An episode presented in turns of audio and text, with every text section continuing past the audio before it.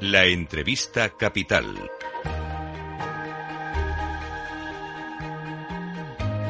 Luis Vicente Muñoz. Y ahora vamos a profundizar en un asunto de máxima actualidad, resultados empresariales que en el caso del lado financiero vienen respaldados por la subida de tipo de interés que han permitido a las entidades que operan en este ámbito mejorar de forma muy notable sus márgenes. Se esperaba un gran año 2023 para el sector financiero y lo estamos comprobando. Lo hemos hecho hace unos minutos con los resultados del BBVA. Lo hemos comprobado también, aunque hay diferencias, con el caso de Renta 4 Bancos, un banco especializado en inversión. Es diferente a los bancos comerciales. Su presidente, el presidente de Renta 4 Banco, don Juan Carlos Ureta, nos acompaña en directo en Capital Radio. Presidente, muy buenos días. Buenos días, Vicente, y como siempre encantado de estar con vosotros. Un 22% de mejora de el beneficio de Renta 4 Banco en el año 2023. ¿Cómo definiría usted el año? Bueno, pues yo creo que ha sido un año muy bueno, ¿no? Yo creo que tenemos al final un banco, un banco especializado en las inversiones eh, y especializado en acercar la inversión a todos los ahorradores españoles. Y es un banco que tiene ya 125.000 clientes, que tiene casi 31.000 millones de activos de clientes eh, que han depositado la confianza en nosotros. Es un banco eh, que tiene un retorno sobre capital de casi el 19%, un nivel realmente muy alto entre la banca española y europea, que tiene un ratio de capital de un 18,6%, de nuevo un nivel realmente de solvencia elevadísimo y que es muy superior a, la, media de la banca española y europea. Y, sobre todo tenemos un banco con una confianza creciente eh, de los clientes. Y yo creo que eso es, es, es, muy importante, ¿no? Porque nosotros no somos un banco que pidamos a la gente que traiga su dinero para depositarlo en nuestro banco. Nosotros pedimos a la gente que invierta y, le decimos que le vamos a ayudar a invertir, le decimos que invertir es rentable y además es fácil y que además contribuye a, no solo a tener una rentabilidad, sino al bienestar de todos, ¿no? A través de la inversión, ¿no? Y, ese concepto no es fácil de, de, introducir en el mercado, ¿no? En un mercado que está como acostumbraba, que si yo te doy el 3, eh, el otro te da el 3,10, etcétera, ¿no? Ese no es nuestro, nuestro modelo, ¿no? Nuestro modelo es pedir a la gente que invierta, animar a la gente a que invierta y ayudar a la gente a invertir. ¿no? Esa parte de la filosofía nos interesa especialmente, porque como usted dice, parece que la competencia bancaria se centra en yo te doy a dar más rentabilidad o mejores condiciones, pero ustedes llaman la atención sobre otro elemento, el impacto que genera en la sociedad dirigir la inversión en una o en otra dirección. ¿Cómo lo hacen con sus clientes? ¿Cómo explican que hay algo más que la rentabilidad?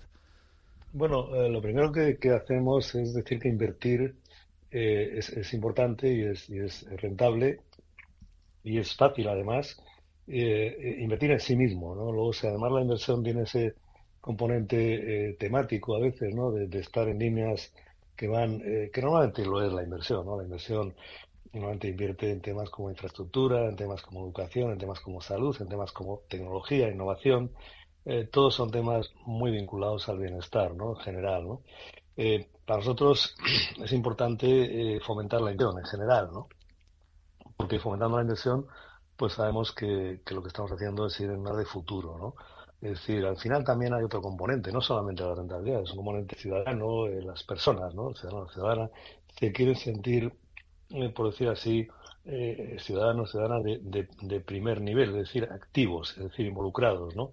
Decir, no, no es aquello de decir yo tengo mi dinero eh, al, al 300, es decir, yo estoy invirtiendo en el tesoro, estoy invirtiendo en, tal compañía tecnológica, o estoy invirtiendo en tal fondo que resulta que luego se dedica a, la salud, etcétera, etcétera, etcétera, ¿no? Entonces, eh, ese componente para nosotros es muy interesante también, ¿no? Pero siempre partimos de lo que es la inversión, de eso que en España, como, como decía antes, ¿no? Cuando nosotros empezamos, probablemente era, había muy poco inversor, ahora hay más, y siempre fomentamos mucho, es decir, a, como digo, a las personas, eh, te animamos a que inviertas y además te decimos, no es, no es, es fácil y, además eh, rentable y además va a ser muy satisfactorio en muchos sentidos para ti, ¿no?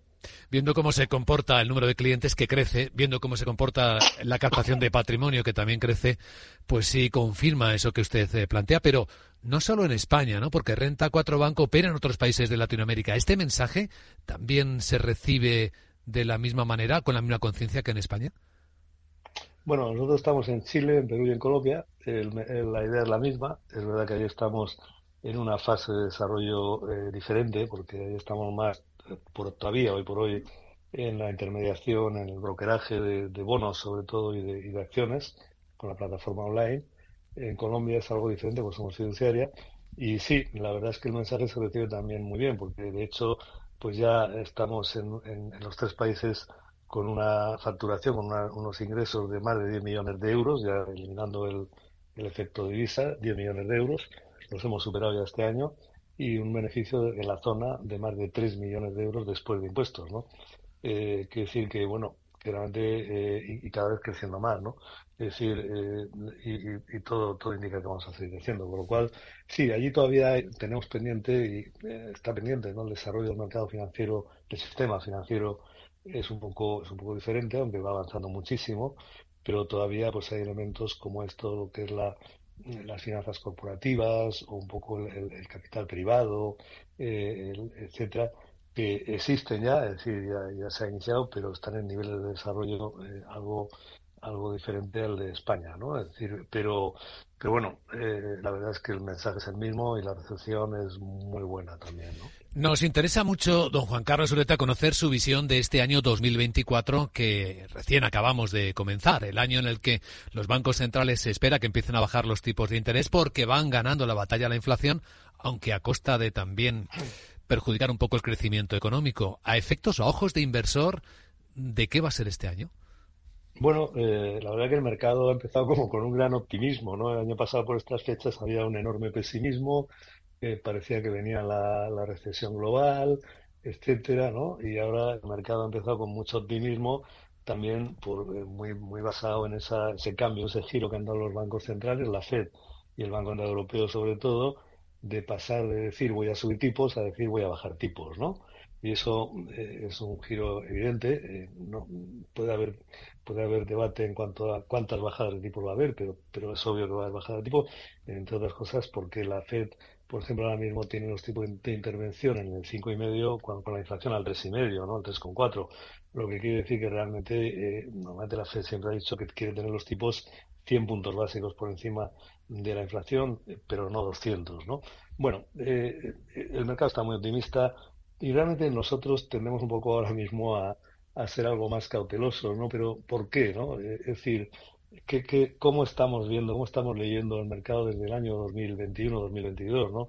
Creemos, y lo hemos dicho varias veces, que estamos en un proceso largo, aunque no traumático, de ajuste y de transformación de la economía, un proceso muy profundo que tiene como ejes principales el cambio de régimen monetario. Esto no va solo de una serie de subidas o bajadas de tipo, es un cambio de la atmósfera monetaria, el cambio en el entorno geopolítico, que de alguna manera es el gran elefante en la habitación, y eh, eh, esa economía de innovación disruptiva permanente, esa transformación continua muy guiada por elementos como la digitalización, como la transición digital, como el cambio de estilo de vida. Bueno, entonces es un proceso largo. ¿Y cómo estamos viendo el 2024? Bueno, vamos a ver, partimos de que el 2021, por decir así, fue el año de la burbuja COVID. Eh, habían inyectado los bancos centrales 15 trillones de dólares y todo subía muchísimo, desaforadamente, con, con episodios como los meme stock, etcétera.